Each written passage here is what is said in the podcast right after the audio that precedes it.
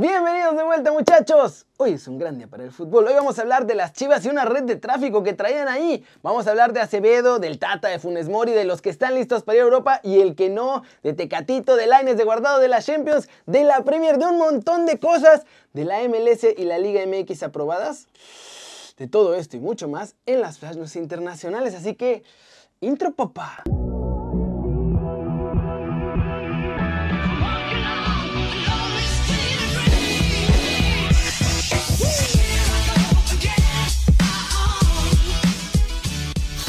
Arranquemos el video con la nota One Fútbol del día, muchachos. En Chivas corrieron a los de seguridad porque traían una mega red de tráfico de merchandising y boletos que para qué les cuento, ¿eh? Y es que en una investigación que estaban haciendo ahí internamente descubrieron que esta empresa de seguridad que tenían contratada andaba haciendo de las suyas. De hecho, hasta colocaron a uno de sus empleados de los que tenían que ser de seguridad y que terminó trabajando como utilero del club. A través de él obviamente se estaban robando camisetas, utilería y hasta boletos que eran de cortesía. Todo lo que sacaban del club después lo andaban vendiendo también ahí mismo en Guadalajara y por internet para los que no estuvieran cerca, ¿verdad? Obviamente metiéndose bastante lana por todo lo que consiguieron sacar durante los últimos años.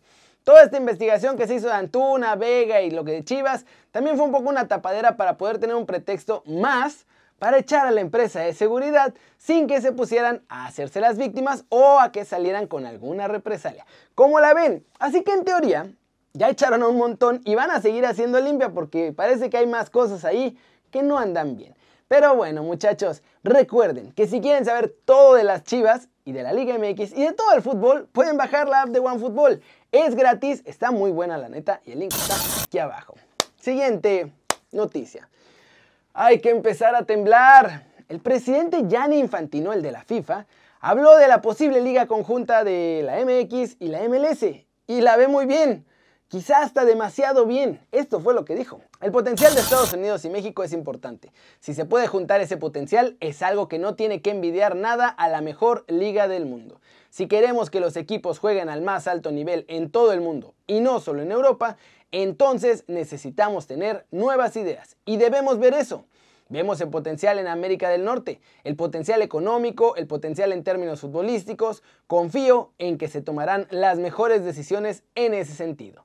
Hablando del Mundial, también son discusiones que estamos teniendo en este momento por las tres sedes en México y Canadá. Por la situación del bicho, no hemos podido viajar para ver la situación. Al final del año tomaremos decisiones, al final del mes iremos a los sitios y al final del año vamos a tener teleconferencias y reuniones por Zoom. Todavía no tenemos una decisión firme en el sentido de las sedes para 2026. ¿Cómo la ven muchachos? Así que suena que si de pronto los directivos tienen ganas de organizar su liga conjunta, pues no van a tener problema con la FIFA, porque no parece que lo vayan a querer negar, porque obvio todos quieren más dinero, dinero, dinero. Aprendan algo, dinero.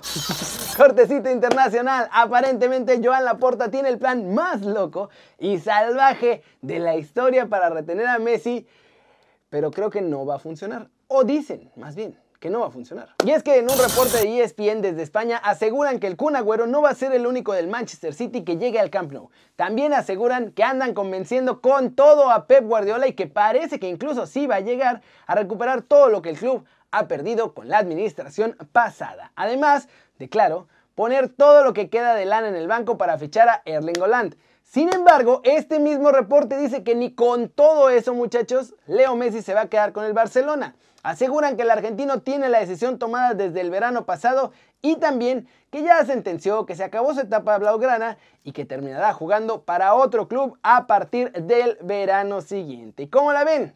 Este es un novelón que va a dar para mucho de aquí al verano. Aunque puede que termine antes saber si se queda o se va, porque ya me pasaron información desde Barcelona y el día 5 de abril es la negociación entre Messi y Laporta. ¿Qué creen que va a pasar ahí? Eh? Pasemos mientras tanto con el Tata Martino, porque dice que no piensa en Funes Mori, pero solo porque no tiene sus papeles. Y aún ve a varios chavos mexicanos en Europa, pero no a JJ Macías. La verdad que no depende de mí. En, en, realidad yo lo que trato de informarme es los futbolistas que están con posibilidad de jugar en la selección de México. Hoy gastar tiempo en Funes Mori, la verdad que no, no lo dedico. No digo que no lo veo jugar y no digo que es un excelente futbolista Este, lo que estoy diciendo es que no puedo gastar tiempo en un futbolista que no tiene condiciones legales para jugar con la selección de México, por, lo cual cualquier cosa que yo diría en este momento este, sería una pérdida de tiempo. Ahora, en el momento en que él pueda ser un futbolista considerado, claro que, lo observaremos mejor y, lo, este, tomaremos una decisión. Bueno, Gallardo, Gallardo, Montes, Rodríguez, los tres. Muy bien. Creo que Seba, si no está listo, ya casi está. Sí. Macías, profe, ¿no? Puede que sí, todavía me gustaría verlo más con la camiseta de Chivas. Y creo que no me estoy equivocando en lo que te digo. El chico de América, el paraguayo de América, Sergio Díaz. Sí. Bueno, fíjate a qué edad se fue al Real Madrid. Claro, yo sentado acá en esta silla le tengo que decir a un pibe que no vaya al Real Madrid. Claro, una comodidad bárbara. Si tuviera posibilidad, realmente yo creo que tiene que estar. Mm, o sea, yo creo que de la, cualquiera de las dos formas le puede ir bien o no. O le puede ir mal. Lo que yo entiendo es que tiene más posibilidades si el futbolista está armado. Si ya está. Es decir, cuando vos lo veas a Edson en Ajax y cuando vos ves cuando llega y juega, después que pierde el puesto y después cómo el tipo se repone, se recupera y ahora juega de contención o juega de marcador central, pero está siempre adentro del equipo.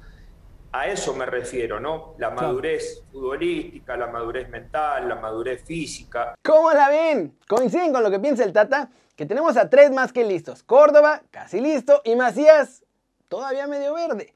Mientras tanto, ¡vámonos! ¡Vámonos! Con el resumen de los mexicanos en el extranjero y uno que sonaba con mucho interés de Europa, pero que acaban de blindar. Empecemos con eso, porque Acevedo, portero del Santos, estaba sonando, todos lo sabemos, los últimos días, que el Everton tenía interés sobre él. Pues bueno, se la acaba de poner él mismo más difícil para salir de Santos, ya que acaba de renovar con los laguneros hasta el 2025 y por lo que informaron, parece que lo mega blindaron con un precio altísimo. En Portugal, Sergio Conceição habló de Tecatito Corona y dijo lo siguiente. No, tem a tem a ver um, nunca é só uma coisa, na minha opinião. Mas tem a ver com isso, com, com, calhar, com isso também, porque nós identificamos e temos valores, os valores do, do Corona e que vão nesse sentido, mas, hum, mas os jogadores também passam por, por, por, diferentes ciclos durante, durante uma época. É normal haver um pequeno, um pequeno abaixamento de, de, de, de forma momentânea eh, e de um jogo ao outro tudo, tudo muda. Não estamos preocupados. Aquilo que eu, que eu me preocupava era se, se o Corona não corresse, mas tudo aquilo que, é, que, é, que são os dados são, são, são muito interessantes. Depois é verdade que, se calhar, falta um bocadinho daquela um, imprevisibilidade, daquele, daquele, daquele, daquele drible que ele, que ele saca da cartola, normalmente, ou aquele, aquele momento espetacular que, que, que Corona tantas vezes o provoca no jogo. Uh, não, não, tem, não, tem, não tem havido, com certeza amanhã, uh, com certeza, não é com certeza, espero eu que amanhã aconteça. Espero eu que amanhã aconteça. Okay. E isto é já uma dica que ele vai jogar, está a ver? Eu normalmente nunca digo quem é que vai jogar, agora arrependi-me daquilo que disse. Mas pronto, ficam a saber que o Corona é o Corona y más 10. En España, muchachos, Punch mexicano con el Betis, que le gana hoy 2 a 0 al Levante. Dieguito Laines y Andrés Guardado empezaron como titulares con el cuadro albiverde. Sin embargo, hay que decirlo, no fue el mejor partido de Diego Laines, estuvo fuera de ritmo y parece que ahora entendemos por qué Pellegrini no lo había puesto a jugar. Se ve que ese contagio con el bicho sí le pesó, todavía no se le ve al 100% y salió en la segunda mitad al minuto 65. Después de su salida fue que el Betis consiguió los dos goles del triunfo. Guardado jugó los 90 minutos. En Bélgica, el que se rifó bien y bonito fue Gerardo Arteaga, que otra vez titular con el Genk, ya inamovible con el cuadro belga. Pero hoy además puso otra asistencia. Nuestro chavo está repartiendo asistencias a lo grande.